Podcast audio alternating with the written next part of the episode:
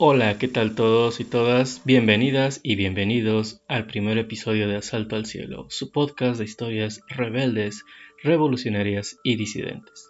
En este primer episodio hablaré sobre Julio López Chávez, un rebelde anarcosocialista mexicano de finales del siglo XIX.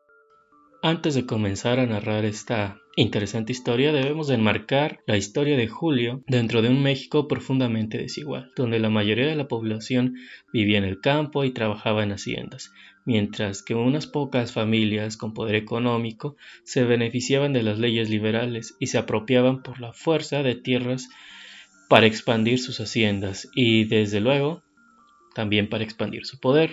Era también el de aquel entonces, un México que transitaba del Segundo Imperio a la República restaurada, una población aquejada y golpeada por las guerras. Hace años, buscando historias de luchas sociales y campesinas en el siglo XIX, me encontré con la historia de Julio López y me atrapó.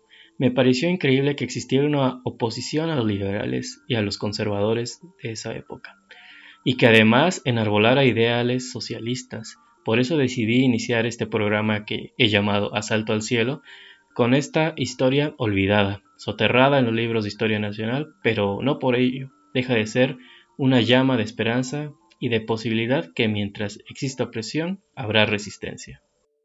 Aunque hasta el momento se conoce muy poco de la vida de Julio López, se sabe que nació en San Francisco Acuautla, una comunidad que en la actualidad pertenece a Iztapaluca, en el oriente del Estado de México.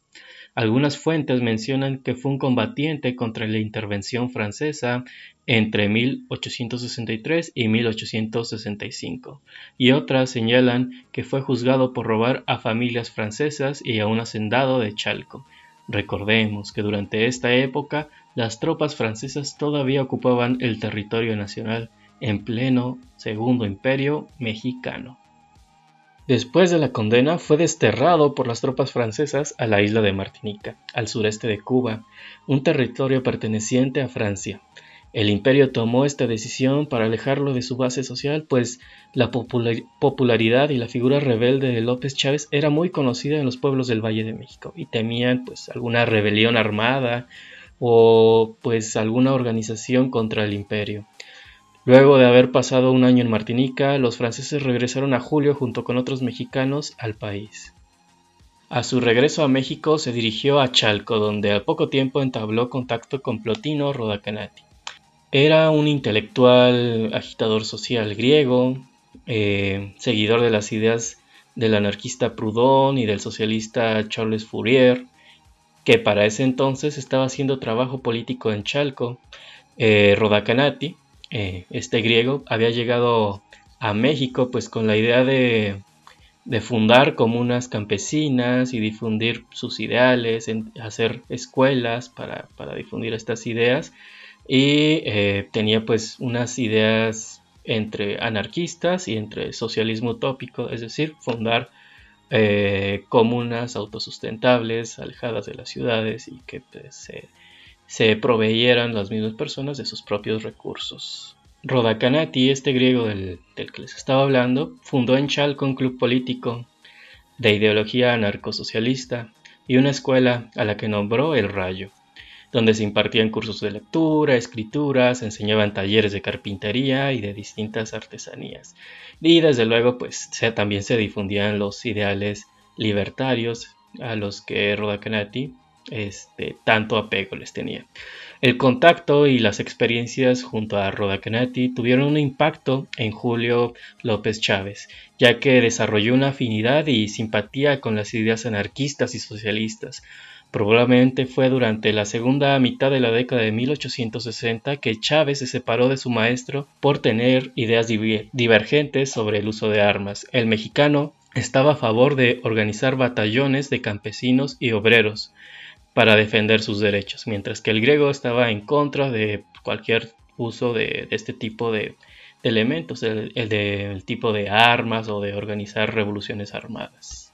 Julio Chávez enarboló con vehemencia ideales libertarios, que ya para entonces decía soy anarquista porque soy enemigo de todos los gobiernos, y comunista porque mis hermanos quieren trabajar la tierra en común.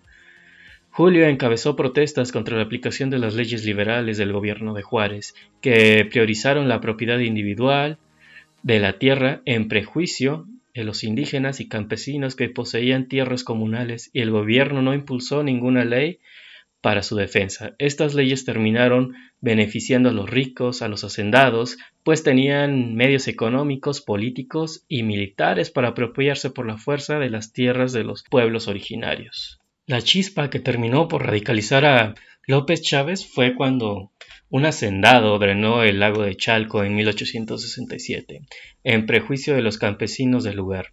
En diciembre de este año, Julio organizó a campesinos tanto hombres como mujeres, y con armas en mano lideró a cerca de 1500 rebeldes en un intento de autodefensa contra esta injusticia que al poco tiempo se transformó en un grupo que buscaba atacar a los terratenientes y hacendados que se apoderaban de las tierras comunales de los pueblos originarios de, de esta parte de México.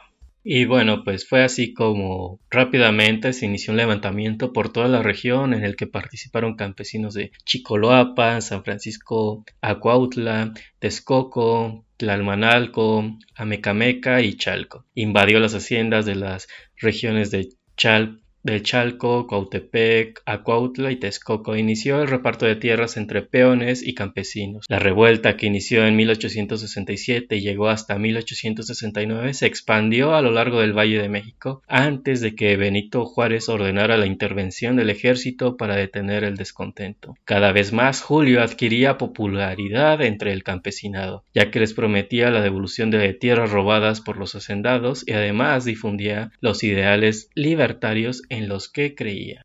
Fue así que el 16 de enero de 1868, Julio dio a conocer un manifiesto llamado República y Patria Mexicana, dirigido a Benito Juárez, con la exigencia de reformar la posesión agraria para que se respetara la propiedad comunal indígena. En él también denunciaba los despojos y las injusticias que los hacendados cometían día con día contra los eh, indígenas y contra los campesinos. La revista Universal de junio de 1868 describía al revolucionario de la siguiente manera. Este individuo capitanea una partida de gente armada en Chalco y días pasados saqueó la hacienda de Buenavista, propiedad del señor don Mariano Palacio. Dícese, según el monitor, que López reparte los terrenos de aquella jurisdicción a los indígenas que lo auxilian Fin de cita. La base social que López Chávez defendía vivía en condiciones de extrema pobreza, amenazados tanto por liberales como por conservadores, despojados de sus tierras ancestrales y trabajaban en condiciones de semiesclavitud en las grandes haciendas. Por eso, pues, su base social crecía cada vez más, a la vez que pues, repartía las tierras y difundía estas ideas de justicia social y de socialismo como él lo entendía. En 1869 publicó su segundo manifiesto titulado A todos los oprimidos y pobres de México y del universo, en donde se pronunciaba contra los hacendados, contra los sacerdotes, contra el gobierno de Benito Juárez y a favor del socialismo. Sobre los curas decía que lo más curioso del caso es que los que nos piden resignación son los que menos se resignan a una existencia penosa, ya que han adquirido propiedades inmensas, las han explotado a sus anchas y con grandes beneficios, y también con toda paciencia nos han explotado, han comido del sudor de nuestra frente. Mientras que sobre Benito opinaba que Juárez, a pesar de llamarse republicano y enemigo de la Iglesia, es un mocho y déspota, es que todos los gobiernos son malos, por eso ahora nos pronunciamos contra todas las formas de gobierno. Queremos paz y el orden. Hemos perdido tierras y Juárez nos ha traicionado. Mientras que de la siguiente manera concebía el socialismo. Decía, Queremos el socialismo, que es la forma más perfecta de convivencia social, que es la filosofía de la verdad y de la justicia, que se encierra en esta triada inconmovible, libertad, igualdad y fraternidad, Queremos destruir radicalmente el vicioso estado actual de la explotación,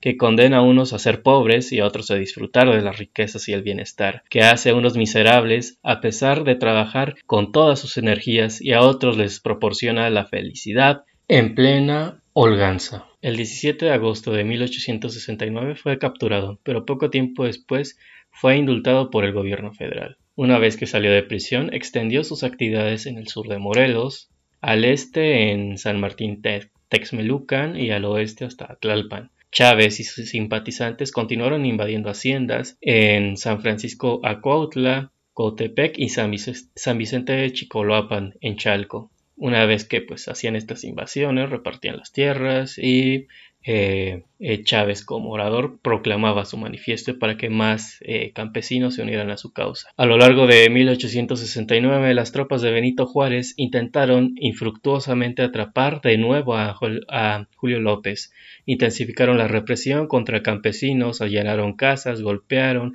amenazaron y encarcelaron a simpatizantes. De la causa socialista de, Chávez, para evitar que la insurrección siguiera acuerpando a cada vez más pobladores afectados por eh, los hacendados. Finalmente, la persecución dio con él en Atocpan, Milpa Alta.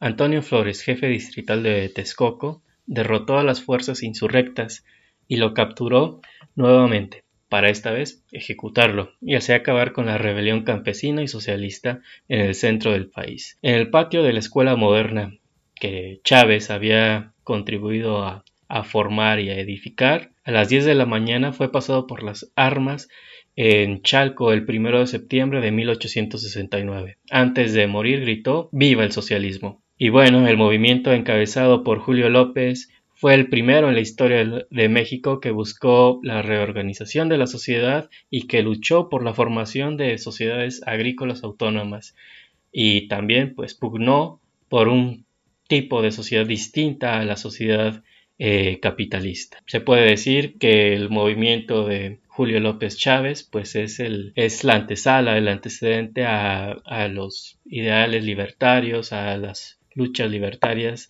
de los hermanos Flores Magón, antes de la Revolución Mexicana, y de, Emiliano Zapata, una vez ya iniciada la, la Revolución Mexicana. Y bueno, hasta aquí dejamos el episodio de esta semana. Se despide de ustedes Cristian, su historiador de confianza. No olviden compartir este podcast con sus contactos y seguirme en mis redes sociales que están en la descripción del podcast. Y agradeceré desde luego sus comentarios y reseñas en las distintas plataformas. Estamos en Spotify, Amazon, Apple Podcast y Podimo. No olviden tomar mucha agua, continuar rebeldes y nos escuchamos en el futuro.